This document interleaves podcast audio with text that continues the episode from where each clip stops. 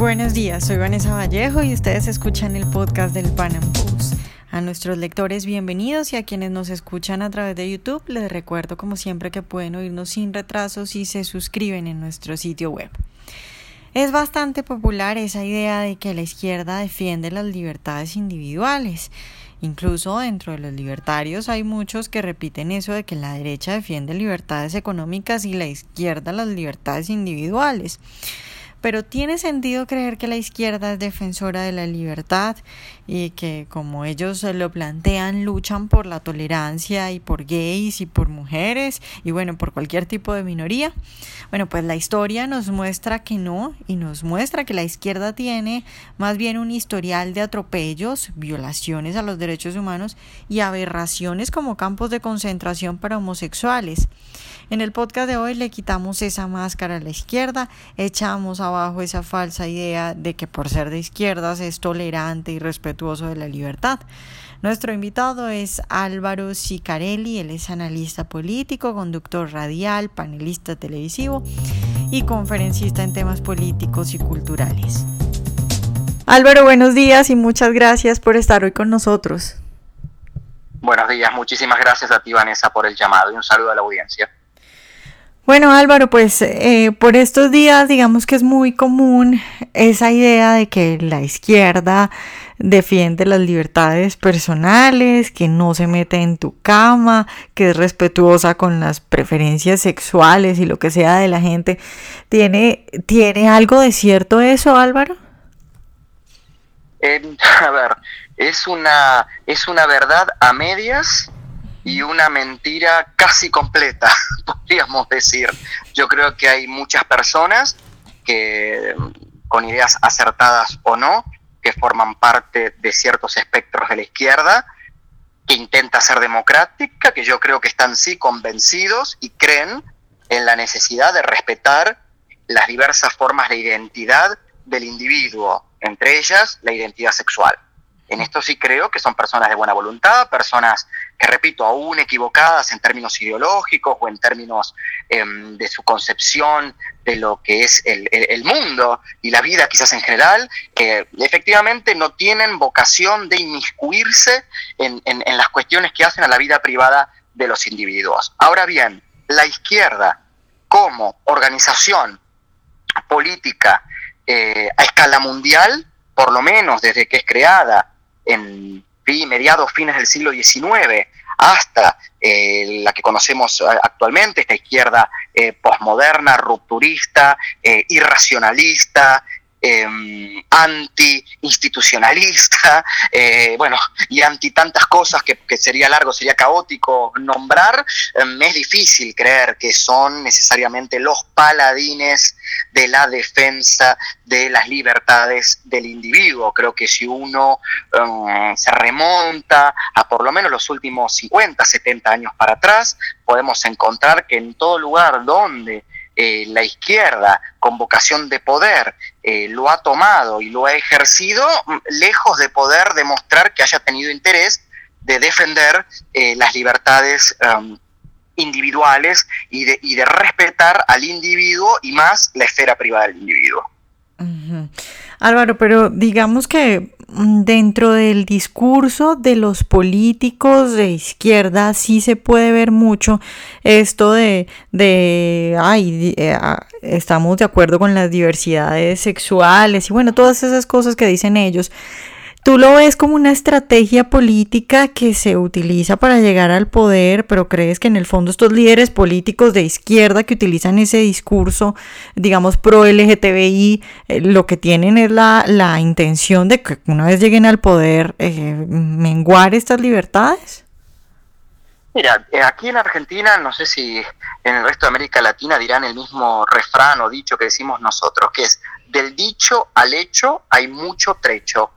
Eh, a veces em, las diferentes manifestaciones de la política, por izquierda, por derecha, em, construyen discursos que al momento de em, la llegada al poder, la toma de responsabilidades de gobierno, si hablamos en términos democráticos, o la toma violenta del poder para ejercer de forma autoritaria el gobierno, hacen que muchas de esas banderas que han sido elevadas, levantadas, ¿no? y flameadas durante los procesos electorales o de los procesos revolucionarios, son arriadas en el ejercicio del poder. Y la izquierda, durante, esto repito, estos últimos 50, 70 años, cada vez que principalmente ha ejercido de forma autoritaria Podríamos recordar la Unión Soviética, Cuba, eh, China, Corea del Norte, Camboya, em, los, países satélites de la Unión Soviética en Europa del Este o, sin irnos muy lejos, Venezuela, eh, poco y nada han hecho en favor, por ejemplo, de las minorías sexuales, como puede ser eh, parte del colectivo LGTB, y que todo lo contrario, incluso han adoptado políticas que han sido represivas, persecutorias, censuradoras y en algunos casos eh, le ha costado hasta la vida a eh, miles y miles de homosexuales que han defendido eh, su derecho a la esfera privada, su derecho a poder vivir su, identidad y su condición sexual sin ningún tipo de, atadura, sin ningún tipo de pena, em, y, y, han recibido, como te repito, han recibido castigo por eso. Y muchos de ellos se han visto, de, estos homosexuales, ¿no? Eh, se han visto desilusionados porque seguramente ellos han apoyado la llegada al poder, ya sea por medio de los votos o por medio de procesos revolucionarios y violentos de estos grupos de izquierda que dijeron, que prometieron que iban a eh, resarcirlos, que los iban a dignificar, y cuando tomaron el poder ejercieron políticas represivas y hasta puritanas, tanto o más violentas que han, las que han ejercido algunos gobiernos eh, identificados con eh, la extrema derecha, el fascismo, el franquismo, el nazismo. Álvaro, ¿tú qué crees que hay detrás de eso? Es decir, ¿qué hace que el socialismo, cuando llega al poder de una manera autoritaria y fuerte, tenga este problema con los homosexuales o con las libertades, digamos, personales y, diversidades sexuales o como, como sea que lo quieras llamar? Mira, Vanessa, yo creo que eh, estas expresiones del campo político de la izquierda, de la izquierda autoritaria, nunca creyeron, nunca creen ni van a creer en las libertades individuales, por lo cual creo que desde el vamos sus discursos en defensa de las minorías son discursos falsos, discursos mentirosos, son imposturas, no son discursos reales, no son, no son discursos formados en argumentos basados en la coherencia intelectual, en la buena fe intelectual, por lo cual yo no les creo y no les creería tampoco en el previo ni en el durante, no, no, no, no, no. Realmente creo que nunca creen en eso. Sí creo que lo utilizan para capturar la voluntad y el apoyo de todos estos sectores que efectivamente también son discriminados y despreciados por sectores de la derecha, eh, principalmente la derecha más eh, reaccionaria, más vinculada con lo religioso, más vinculada con los sectores del nacionalismo conservador. Entonces, obviamente, esta persona confía en estos líderes y eh, los apañan. Y después estos líderes que hacen, como todo líder mentiroso, demagógico, cuando llega al poder hace lo que realmente quería hacer y no se atrevió a decir ni durante el proceso electoral ni durante el proceso revolucionario. Y bueno, después los resultados están, están a la vista. Sí, bueno, Álvaro, pues yo sé que para esto no, pues no es que seas adivino, pero sí quisiera saber tu opinión y me refiero es a, a, qué es lo que hay detrás de eso, es decir, ¿son homofóbicos o tú crees que ellos piensan que, por ejemplo, la homosexualidad es una piedra en el camino de la revolución o del socialismo y su paraíso socialista o yo qué sé? A ver, eh, yo creo que más que homofóbicos son eh, unos imbéciles patológicos, que a veces son mucho más peligrosos que las malas personas imbéciles patológicos. Entonces, un imbécil patológico comúnmente además tiene todo un costado medio sociopático, ¿no? Medio mitómano, son mentirosos compulsivos. Entonces, realmente no, no, no, yo no, yo, y además, en muchos de ellos conocemos también muy muy poca formación cultural, muy poca, muy poco criterio, gente muy básica realmente no, no, no, no creo encontrar en la psicología o en la filosofía o en el análisis político o en el análisis del comportamiento político otra, otra explicación más que comúnmente gente como Fidel Castro, como el Che Guevara, como mm, Pol Pot, como Mao, como Stalin como Maduro, eh, y podría nombrar algunos que no han tomado el poder pero están acá pululando, como los nuevos populistas, en realidad son unos imbéciles peligrosos, son patológicos, son autoritarios por formación y por decisión, entonces obviamente al momento en que toman la manija del poder, eh, lo ejercen, ahí sí son sinceros, ¿eh? Le vamos a reconocer algo, ¿eh? Cuando toman el poder, ahí muestran su verdadera cara. Se sacan, la, se sacan el manto a la piel de corderos y muestran lo que son, ¿no? Lobos feroces que lo único que van a buscar es tomar el poder, retenerlo y multiplicarlo. Y acá también hay algo que es interesante. De alguna manera, si habláramos desde un, concepto más heterodoxo, las minorías sexuales somos como, como una disidencia, podríamos decir, dentro de la norma sexual esperada. Y obviamente si algo la izquierda autoritaria no tolera es la disidencia. Entonces, ¿cómo, va, cómo puede tolerar una izquierda autoritaria a las minorías sexuales si construyeron el discurso del hombre nuevo, que era un hombre nuevo al servicio de la revolución, y al estar al servicio de la revolución era estar al servicio de, las guerras que genera la revolución, o sea, transformarse en soldado, o de las em, de los procesos eh, económicos como la zafra, eh, como el gran salto adelante de Mao, como no, entonces, como, ¿Cómo podían entender ellos a un homosexual que quizás por su sensibilidad nata, por sus diversos intereses, no iba a querer estar a disposición de la leva militar de un Fidel, de un Fidel Castro o de un Stalin, y, mucho menos si encima era un homosexual como pudo haber sido Reinaldo Arenas, como fue Virgilio Peñera, Lesa Malima, em, y tantos otros que estaban volcados a la creación, a la creatividad, al, mundo literario y al arte, cosas que detesta la izquierda autoritaria, ¿no? El talento, por ejemplo. si hay algo que la izquierda autoritaria eh, aborrece, es el talento, el talento ejercido por el otro, por el otro que se esfuerza, que construye su proyecto de vida, que lo hace sin la ayuda ni intermediación de terceros. Eso a la izquierda lo odia. Imagínate si le agregamos el condimento de la heterodoxia sexual. Bueno, peor. Si un cóctel, un cóctel explosivo para esta izquierda que esperemos en algún momento de, nuestras vidas, de acá no muchos más años, haya sido nada más que una pesadilla del pasado. Álvaro, pues ah, yo sé que tú conoces muy bien todo esto de, la represión de parte de la izquierda y el origen de, esta eh, represión a las minorías sexuales en la izquierda y quisiera pedirte un poco que nos cuentes para nuestra audiencia que no, no sabe estos ejemplos, porque claro, nosotros estamos hablando de cosas que sabemos, que nos cuentes de alguna, no sé, tal vez algunos casos, tal vez de Cuba o de la Unión Soviética o de la Alemania Oriental que quisieras hablar. Si te parece bien, te podría hablar de mi propio país, que tiene una experiencia bastante eh, mm. profusa en ese tema, desgraciadamente. Aquí en la Argentina, entre la década del 60 y 70, eh, se conformaron diversos eh, grupos guerrilleros armados que decían combatir a las dictaduras, a los procesos militares que Argentina sufrió en el 60 y el 70, cuando y decían que lo hacían para em, ¿no? reinstituir la democracia, cuando en realidad después con el tiempo se supo que todos estos grupos em, eh, izquierdistas, eh, trotskistas, peronistas, en realidad lo que querían era eh, derrocar una dictadura de derecha para instaurar una dictadura de izquierda. Y bueno, y, por ejemplo, en, en, Argentina, en más o menos en la década del principio de la década del 70, años 72, 73, se constituyó la primera organización que intentaba instalar el debate por eh, los derechos de los homosexuales y para luchar contra la segregación real que sufrían los homosexuales en, Argentina, que era el Frente de Liberación Homosexual,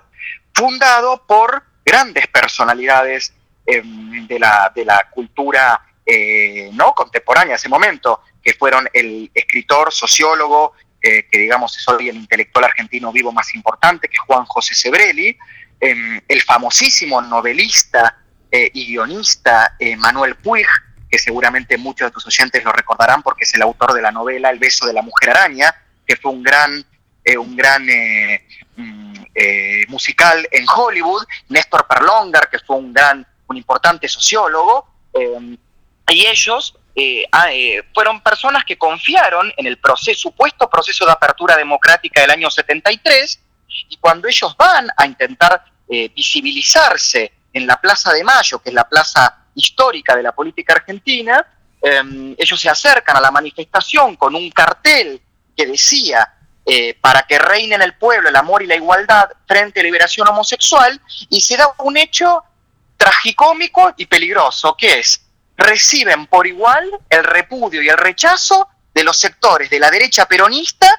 y por otro lado la izquierda peronista para no ser acusada de, montonera, para ser acusada de em, pro, pro homosexual o pro drogadictos, como se decía en ese momento, empieza a insultarlos a ellos. O sea, la extrema derecha y la extrema izquierda coinciden en el repudio a la condición homosexual,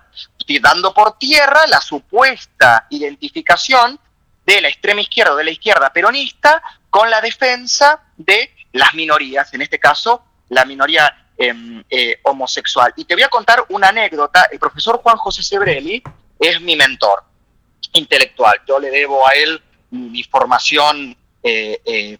podríamos decir, teórica en materia filosófica, política, en muchísimos campos. Él siempre me contaba una anécdota. En el año 2010 se sancionó en Argentina la ley de matrimonio igualitario. Entonces, eh, en un momento hubo una vigilia frente al Palacio del Congreso mientras los legisladores debatían la ley. Y Juan José, para él, un hombre abiertamente homosexual, fundador del Frente de Liberación Homosexual y un defensor de la integración del, hombre y la mujer homosexual en la sociedad, se acerca a esa vigilia y se tiene que volver absolutamente consternado y entristecido porque en esa misma plaza la comunidad LGTB levantaba banderas con la cara del Che Guevara y con eslogans de carácter eh, peronistas. Entonces él decía, ¿cómo puede ser que la comunidad homosexual de ahora es, eh, levanta como íconos a nuestros verdugos del pasado. una, una paradoja absoluta y se tuvo que volver a su domicilio sumamente entristecido. Y recordando que el Che Guevara fue el fundador de la unidad militar de asistencia a la producción, que fueron los campos de concentración militarizados para reeducar forzosamente a los homosexuales en Cuba. Claro, Álvaro, ya para terminar, eh, sí. a ver, yo digo que soy de derecha, evidentemente esto es un problema de, hago la aclaración porque de pronto algunos de mis oyentes se van a confundir cuando te haga esta pregunta, porque yo digo abiertamente que soy de derecha, evidentemente no es esa derecha a la que tú te refieres y yo a ellos les diría que no son de derecha, pero para, para que la gente me entienda voy a hacerte la pregunta siguiente. En este momento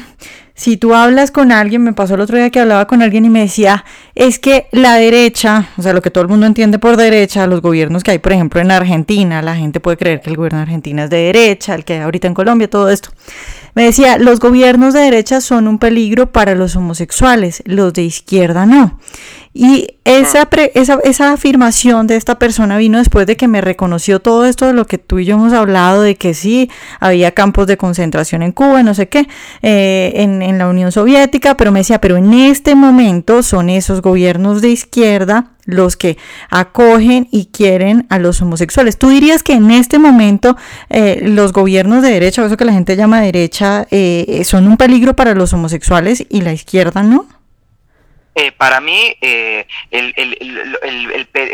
perdón, el peligro que pueda sufrir cualquier homosexual en el mundo no se categoriza ni por izquierda ni por derecha, se categoriza por ignorancia,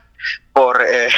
brutez, por eh, y otros y otros adjetivos más. A mí realmente el que categoriza y que, y que da a entender de que ser de izquierda te hace automáticamente un tolerante o ser un político de izquierda te hace automáticamente una persona que puede favorecer y beneficiar, integrar más al colectivo LGTB, es para mí un mentiroso absoluto. Cualquier persona racional, eh, cercana a, eh, o, mínimamente militante en favor de la libertad, que defienda el concepto de individuo, que, crea en, la integración y no en la exclusión,